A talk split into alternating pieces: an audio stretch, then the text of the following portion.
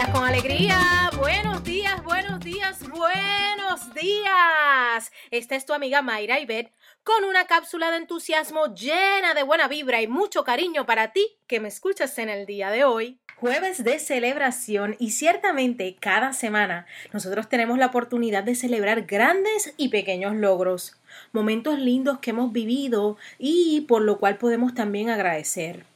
Por momentos podemos pasar días que en el ajoro de las obligaciones no nos damos cuenta que tenemos una razón para detenernos y celebrar.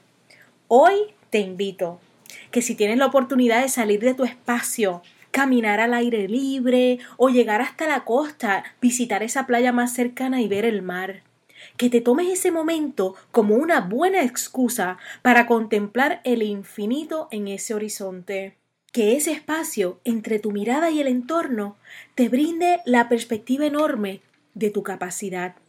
Que aproveches esa libertad para abrir los brazos al aire y sentir las caricias del viento como señal de tantas cosas buenas que tú tienes y todas las que vendrán. Eso, viene, vamos arriba. Inyectale alegría a tu vida.